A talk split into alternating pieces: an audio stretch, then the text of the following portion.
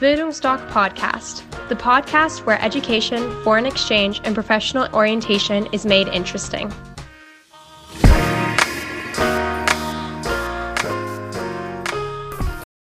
Bildungsdoc Podcast, the podcast where education, foreign exchange, and professional orientation is made interesting.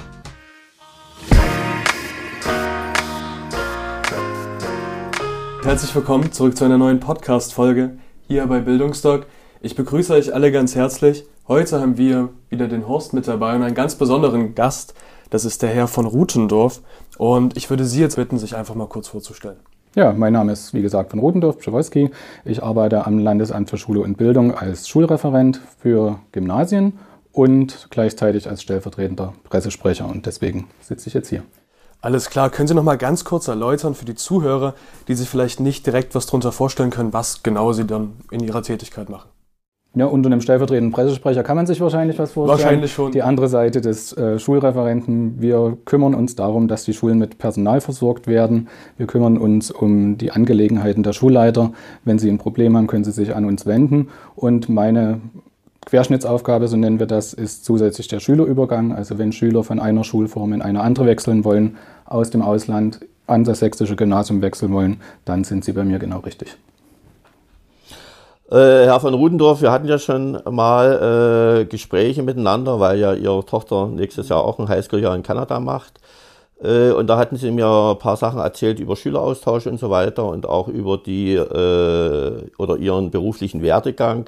Was mich mal interessieren würde, äh, Sie haben ja auch, berichtigen Sie mich, wenn die Zahl jetzt nicht stimmt, 15 Jahre als Lehrer gearbeitet. Das waren fast 20. Oder 20 Jahre.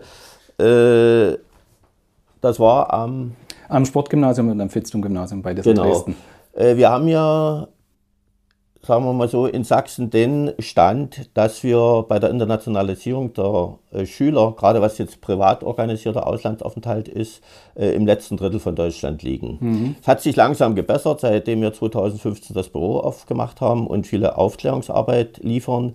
Welche Erfahrungen haben Sie gemacht? Also mein jüngster Sohn ist 2015 drei, vier war, hat er ein Highschool-Jahr in den USA gemacht. Da war hier in Dresden fast ein Exot. Äh, welche Erfahrungen haben Sie gemacht oder wo sehen Sie die Entwicklung, äh, gerade was jetzt den Schüleraustausch international betrifft, privat organisiert, staatlich organisiert? Denn jeder kennt, der so ein paar Wochen an der, äh, von den Schulen organisiert wird.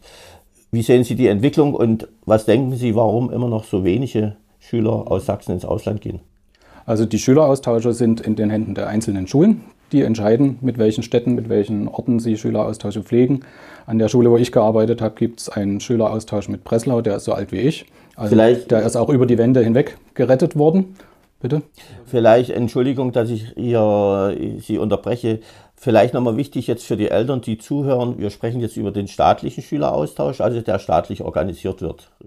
Also den ja. Schüleraustausch, den Schulen organisieren, staatliche Schulen. Ja, wo äh, immer ein Schüler im Gegenzug dann auch in genau. die Familie kommt. Weil das verwechseln die, die Eltern oft auf Messen. Deshalb wollte ich nochmal darauf hinweisen, Entschuldigung. Also es geht darum, also um die Schüleraustausche, wo man zwei, drei Wochen, eine Woche mit einer Klasse, mit einer Schülergruppe ins Ausland fährt und dann äh, möglichst dort auch in Familien wohnt und die Partnerschüler von dort dann die gleiche Zeit wieder hier in Deutschland am Schüleraustausch teilnehmen. Nach Polen sind wir immer lieber erstmal hingefahren, bevor wir dann zurück, äh, bevor die Polen dann hierher gekommen sind, weil die polnische Gastfreundschaft, wenn man die erlebt hat, dann gibt man die als Deutscher noch mehr zurück, als wenn man es andersrum hat. War so die Erfahrung, die wir hatten.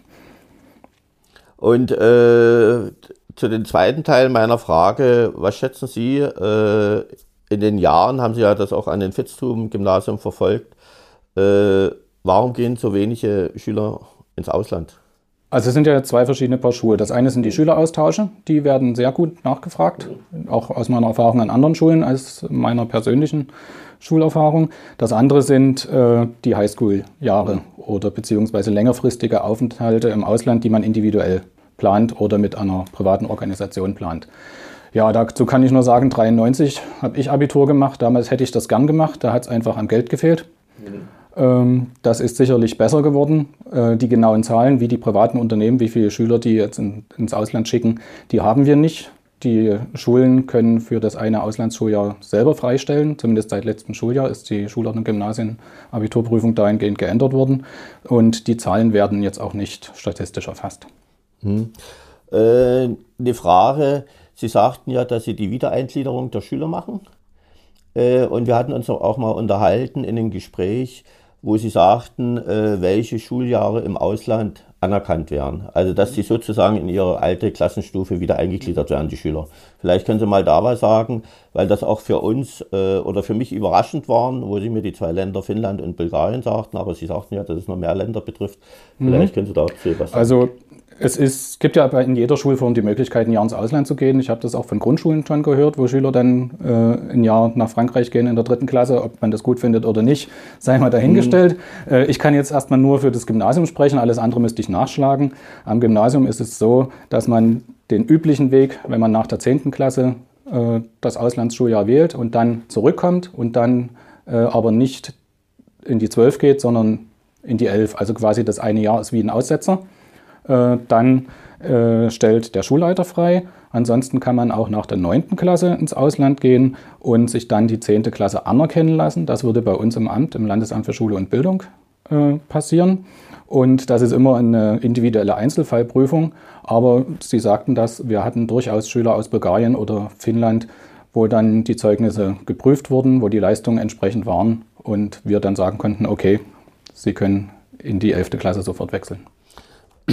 geben Sie Auflagen oder geben die Schulen Auflagen, dass sie im Ausland bestimmte Fächer müssen besuchen bzw. Abschlüsse machen, damit die wieder in die alte Klassenstufe eingegliedert werden? Ähm, ja, es ist vielleicht etwas schwammig, wenn ich jetzt sage, die Lehrpläne müssen annähernd den sächsischen sein. Also Fächer, die, es müssen alle Fächer oder möglichst viele Fächer, die im sächsischen Fächerkanon drin sind, dann auch im Ausland unterrichtet werden. Wenn es jetzt im Ausland ein Fach meinetwegen Science gibt, dann können wir das über die Zeugnisanerkennungsstelle aufdröseln, wie da die Lehrplaninhalte sind. Und dann können wir da auch prüfen und bescheiden. Darf ich kurz eine Zwischenfrage stellen? Und zwar sind diese Prüfungen immer ein Einzelfall oder gilt das generell für eine Schule im Ausland?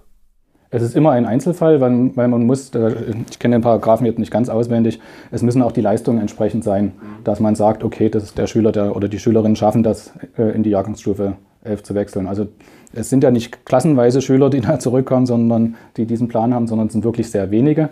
Und da ist es wirklich für jeden Einzelnen eine Prüfung, Zeugnis, Anerkennungsstelle, beziehungsweise wir wissen schon, ob das äh, die Lehrpläne adäquat sind zu unseren Lehrplänen. Und dann werden die Leistungen angeguckt.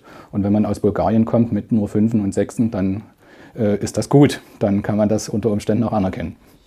Äh, und äh, Sie sagten ja mehrere Länder. Äh, welche Länder würde das noch betreffen? Wo eine Möglichkeit wäre, dass man das ähm, Schuljahr anerkannt, anerkennt?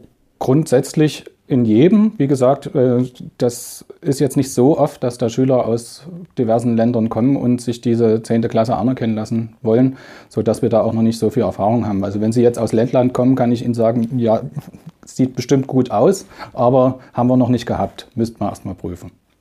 Und äh, nehmen wir mal ein Beispiel, das fällt mir gerade spontan ein. Äh, 75 Prozent unserer Schüler, also die jetzt äh, dieses Highschool-Jahr äh, privat organisieren, gehen in die USA. Was müssten die erfüllen, damit sie das anerkennen? In den USA, die Lehrpläne sind im Großen und Ganzen nicht vergleichbar mit unseren sächsischen. Richtig. Da sieht es dann nicht so gut aus. Aber die meisten, die das Highschool-Jahr in den USA machen, machen das ja nach der 10. Klasse und gehen dann, wenn sie zurückkommen, in die 11. Und das ist ja jedem unbenommen. Ja, und äh, stimmt, die sind vergleichbar mit den deutschen äh, Lehrplänen. Deshalb ist es vielleicht auch so, dass die dann Mama und Papa anrufen und sagen, wir gehen so gern zur Schule. Weil es sind eben so viele berufsorientierte Fächer mit dabei äh, und das hat wahrscheinlich den, äh, gibt den Ausschlag. Naja, Herr, Herr Rindfleisch, wir reden ja vom Gymnasium und das Gymnasium bedeutet, wenn man den 10. Klasseabschluss hat, hat man den Realschulabschluss. Also müsste der äh, Abschluss, den die Schüler in den USA machen, dem sächsischen Realschulabschluss entsprechen. Und das entspricht der Nummer einfach nie. Nee, äh, ich sage mal so, äh, den, für die Schüler ist das auch kein Problem, dort mit den Schuljahr auszusetzen, weil wenn sie wiederkommen, haben sie die bestimmte Persönlichkeitsentwicklung. Können die Sprache. Mhm, genau. Eine Frage auch nochmal persönlich. Wer geht jetzt nach Bulgarien oder Lettland?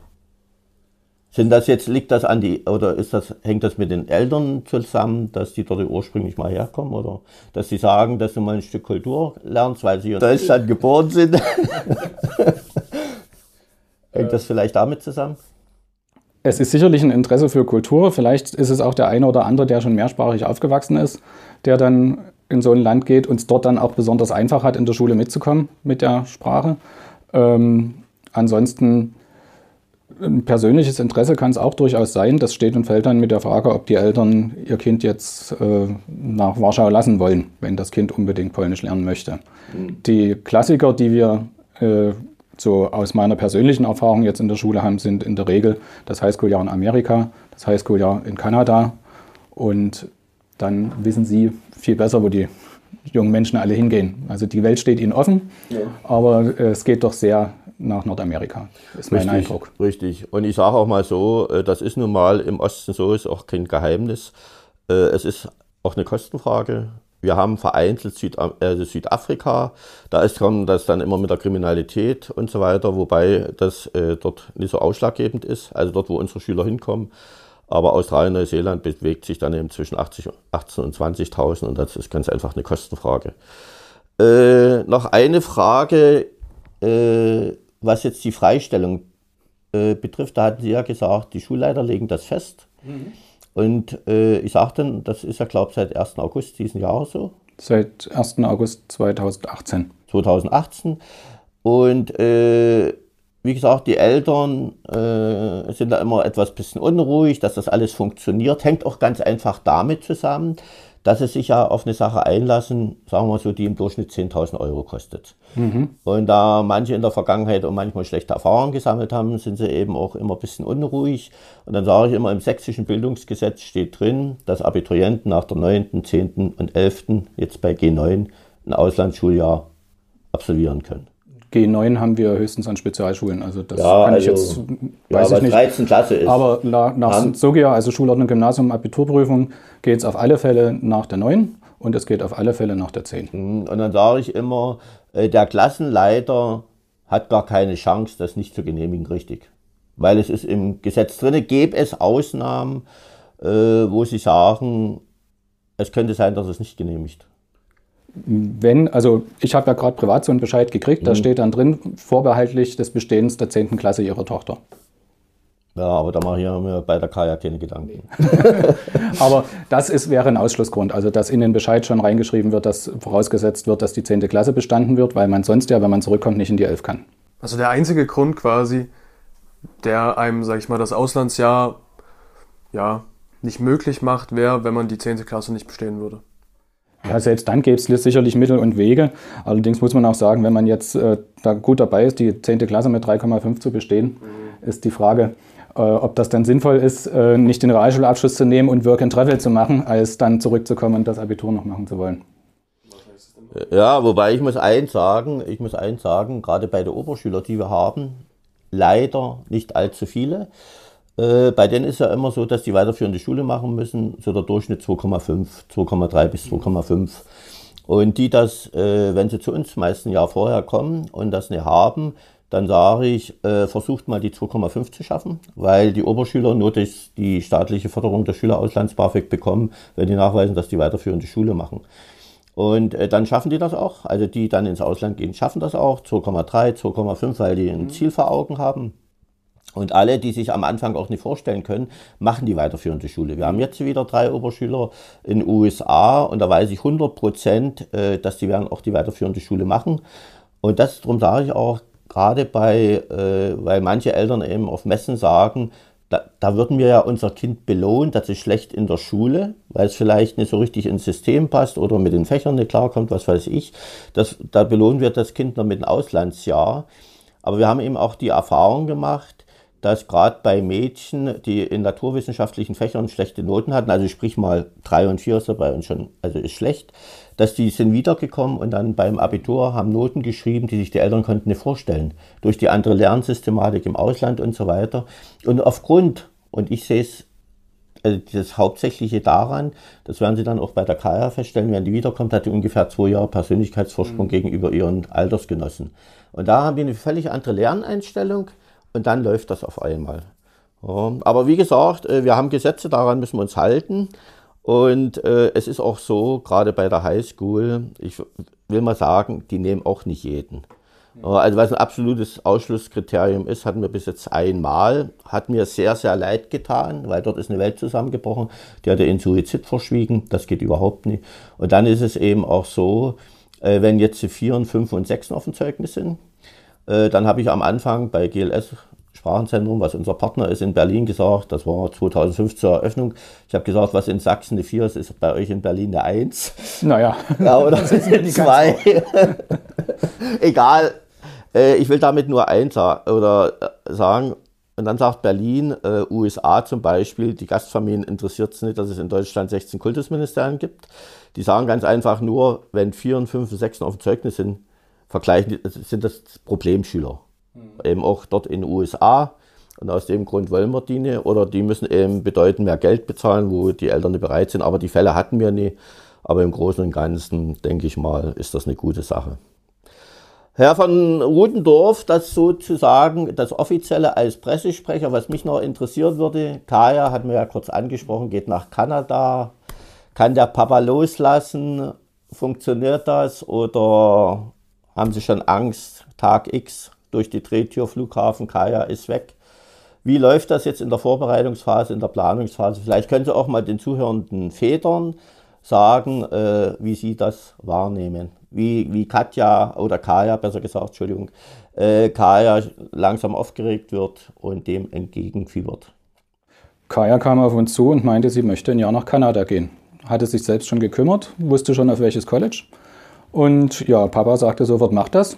Nur Mama hatte ein bisschen Bedenken, aber die haben Kaya und ich, der Mama, dann langsam aber sicher ausgeredet. Hm. Und äh, wie ist das jetzt mit der Vorbereitungsphase, äh, Bewerbungsmappe und so weiter, läuft alles? Das läuft alles, das hat sie gemacht. Sie hat jetzt auch im Internet einen Englischtest absolviert, den sie wohl auch ganz gut bestanden hat. Und jetzt geht das dank der relativ oder eigentlich sehr guten Betreuung durch die Firma alles seinen Gang, haben wir zumindest das Gefühl. Wir sind ja noch ganz am Anfang, es ist ja noch fast ein Jahr hin. Ja. Und äh, haben Sie auf dem Plan, Kaya abzuholen?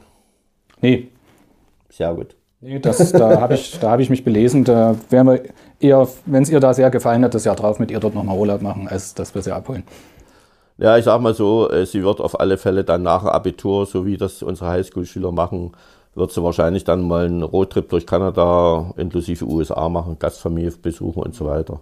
Aber das ist schon, das Jahr, wie gesagt, das Highschool-Jahr, sagen wir immer, auch unseren Eltern gehört dem Schüler. Und dann ist das eine gute Sache.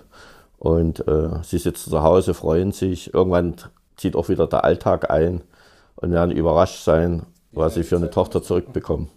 Ja, denn für die Eltern ist es ja immer so, für die ist der Entwicklungsschritt immer am größten, weil sie kennen ja das Kind, was sie ins Flugzeug gesteckt haben. Mhm. Und dann nach zehn Monaten kommt es wieder und ja, Bombe. Nee, ich äh, hatte da auch von Anfang an überhaupt keine Bedenken, weil ich durch meine Tätigkeit als Lehrer halt auch viele junge Menschen erlebt habe, die dann aus dem Ausland wiederkamen. Und ja, ich kann mich jetzt nicht an einen erinnern, der da irgendwie auf irgendeine Art und Weise angeschlagen zurückgekommen wäre. Eher im Gegenteil. Nee. entwickelt. Ich sage auch immer, auch bei den Abiturienten, die nach der 12. Klasse gehen, ich habe gesagt, wenn ihr nach dem Jahr wiederkommt und ihr sagt, äh, hatte ich mir anders vorgestellt, war nicht so mein Ding, dann habe ich, dann sage ich immer, dann müsst ihr überlegen, was ihr für Typen seid, dann habt ihr wahrscheinlich immer Schwierigkeiten im Leben. Herr von Rudendorf hat mich gefreut, äh, dass wir mal äh, sozusagen Einblicke kriegen konnten, beziehungsweise die Eltern, wie es abläuft. Waren ganz paar Informationen dabei, die so bei uns noch nicht gegeben hat oder die nicht bekannt waren. Vielen Dank. Und wie gesagt, wir werden Kaya begleiten und sie und uns freuen, wenn sie wiederkommt und dann von ihren Erlebnissen berichten. Wenn die Eltern Fragen zur Freistellung haben, Dresden 8439 447, können Sie mich gerne anrufen. Nochmal langsam bitte. 0351 8439 447. Herr von Rudendorf, so kenne ich Sie. Immer serviceorientiert. Vielen Dank. Vielen Dank. Auf Wiedersehen. Tschüssi.